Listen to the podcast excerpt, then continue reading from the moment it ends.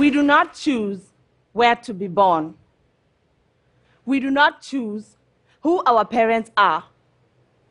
But we do choose how we are going to live our lives. I did not choose to be born in South Sudan, a country rife with conflict. I did not choose my name, Nyiriak, which means war. I've always rejected it and all the legacy it was born into. I choose to be called Mary. As a teacher, I've stood in front of 120 students, so this stage does not intimidate me. My students come from war torn countries. They're so different from each other, but they have one thing in common they fled their homes in order to stay alive.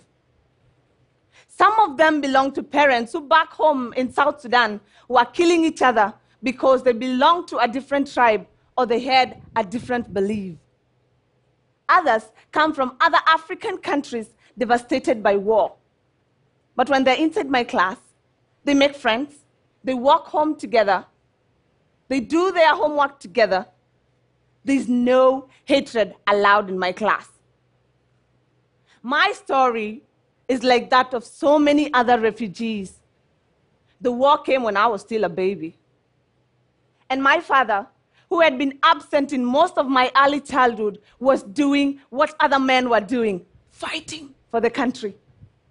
He had two wives and many children. My mother was his second wife, married to him at the age of 16. This is simply because my mother came from a poor background and she had no choice. And my father, on the other hand, was rich, he had many cows. Gunshots were the order of the day. My community was constantly under attack. Communities will fight each other as they took water along the Nile, but that was not all. Planes will drop these spinning and terrifying bombs that chopped off people's limbs. But the most terrifying thing for every single parent was to see their children being abducted and turned into young soldiers. My mother dug a trench that soon became our home, but yet we did not feel protected. She had to flee in search of a safe place for us. I was four years, and my younger sister was two.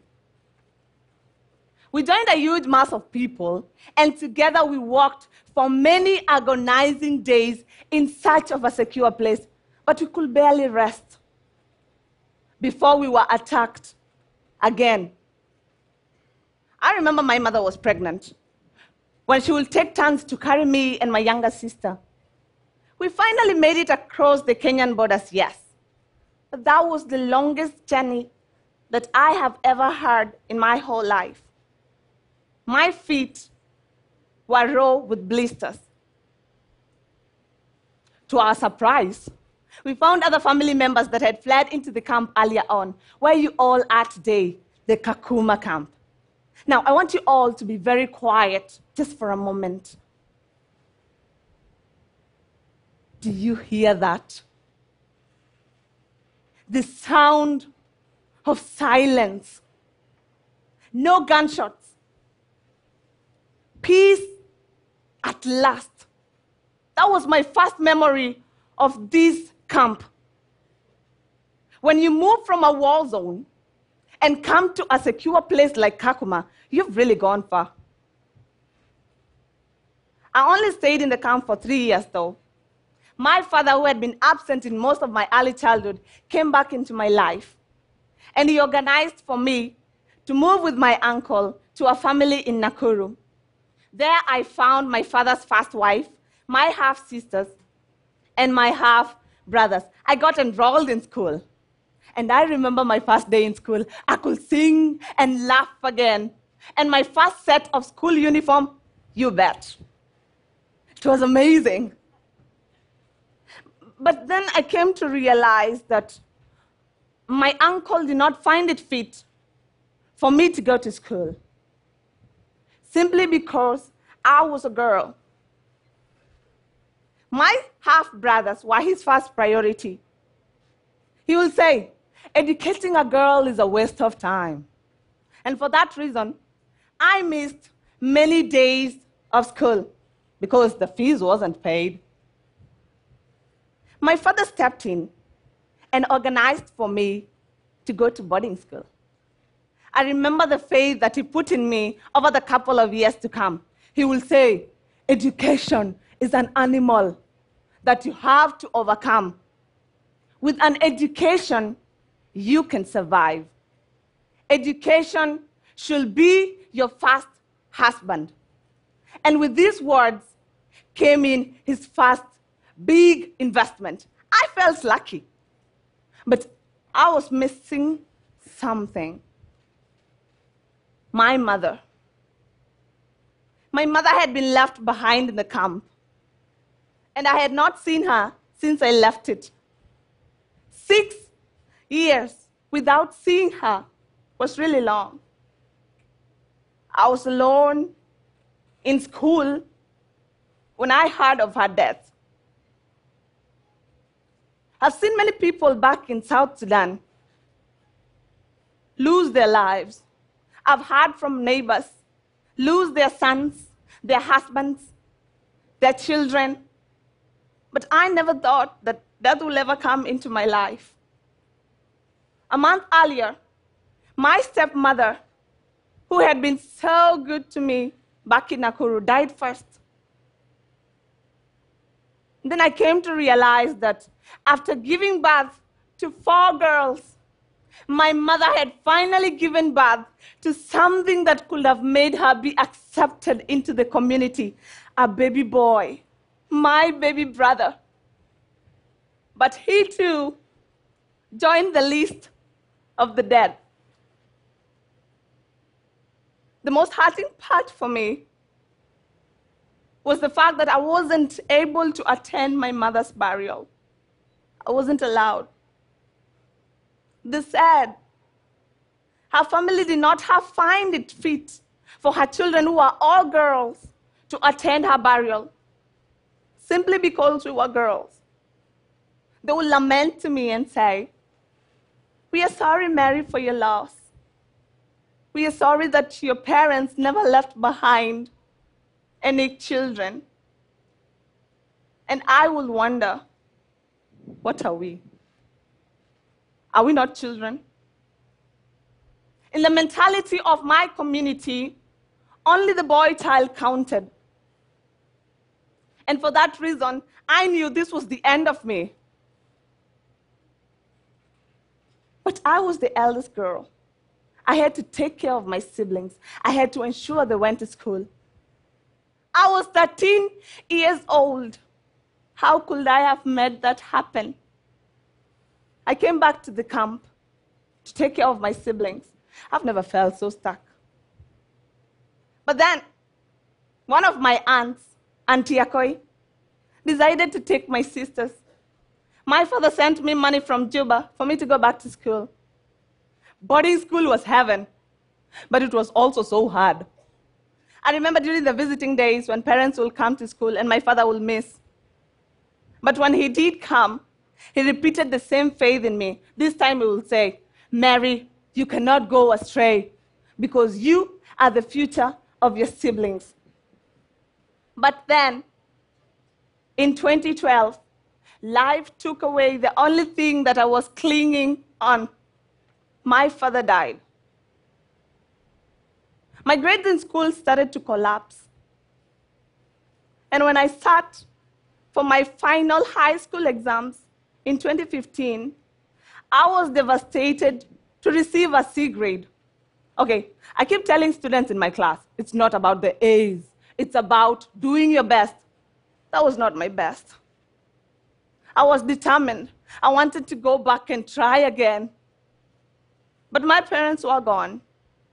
I had no one to take care of me, and I had no one to pay that fee. I felt so hopeless. But then one of my best friends, a beautiful Kenyan lady, Esther Kaecha, called me during these devastating moments. And she was like, Mary, you have a strong will, and I have a plan, and it's going to work. Okay, when you're in those devastating moments, you accept anything, right? So the plan was to organize some travel money for us to travel to Anesta Victory Girls High School. I remember that day so well. It was raining when we entered the principal's office, who were shaking like two chickens that had been rained on. And we looked at him. He was asking, What do you want? And we looked at him with a cat face. Just want to go back to school. Well, believe it or not, he not only paid our school fees, but also our uniform and pocket money for food. Clap for him. When I finished my high school career, I became the head girl. And when I sat for the KCSE for a second time, I was able to receive a B minus clap. thank you. So I really want to say thank you to Anesta Victory, Mr. Gatimo, and the whole Anesta fraternity for giving me that chance. From time to time, members of my family will insist that my sister and I, and I should get married so that somebody will take care of us. They will say, We have a man for you. I really hate the fact that people took us as property rather than children. Sometimes they will jokingly say, You're going to lose your market value the more educated you become. But the truth is, an educated woman is feared in my community. But I told them, This is not what I want. I don't want to get kids at 16 like my mother did. This is not my life. Even though my sisters and I are suffering, there's no way we are heading that direction. I refuse to repeat history. Educating a girl will create equal and stable societies. And educated refugees will be the hope of rebuilding their countries some days. Girls and women have a part to play in this just as much as men. Well, we have men in my family that encourage me to move on my half brothers and also my half sisters. When I finished my high school career, I moved my sisters to Nairobi, where they live with my stepsister. They live 17 people in a house. But don't pity us. The most important thing is that they all get a decent education. The winners of today are the losers of yesterday, but who never gave up. And that is who we are, my sisters and I. And I'm so proud of that. My biggest investment in life is the education of my sisters. Education creates equal and fair chance for everyone to make it. I personally believe education is not all about the syllabus. It's about friendship. It's about discovering our talents. It's about discovering our destiny. I will, for example, not forget the joy that I had when I first had singing lessons in school, which is still a passion of mine. But I wouldn't have gotten that anywhere else. As a teacher, I see my classroom as a laboratory that not only generates skills and knowledge, but also understanding and hope. Let's take a tree. A tree may have its branches cut, but give it water and it will grow new branches. For the child of war, an education can turn their tears of loss into a passion for peace. And for that reason, I refuse to give up on a single student on my class, in my class. Education heals. The school environment gives you a focus to focus ahead. Let's take it this way. When you're busy solving mathematical equations and you are memorizing poetry, you forget the violence that you witnessed back home. And that is the power of education. It creates this place for peace. Kakuma is teeming with learners. Over 85,000 of students are enrolled in schools here, which makes up 40% of the refugee population. It includes children who lost years of education because of the war back home. And I want to ask you a question. If education is about building a generation of hope, why are there 120 students packed in my classroom? Why is it that only 6% of the primary school students making it to high school simply because we do not have enough places for them? And why is it that only 1% of the secondary school graduates making it to university? I began by saying that I am a teacher. But once again, I have become a student. In March, I moved to Rwanda on a scholarship program called Bridge to Rwanda. It prepares scholars for universities. They are able to get a chance to compete for universities abroad. I'm now having teachers telling me what to do instead of the other way around. People are once again investing in me. So I want to ask you all to invest in young refugees. Think of the tree that we mentioned earlier. We are the generation to plant it so that the next generation can water it. And the one that follows will enjoy the shade. They will reap the benefits. And the greatest benefit of them all is an education that will last. Thank you. Thank you.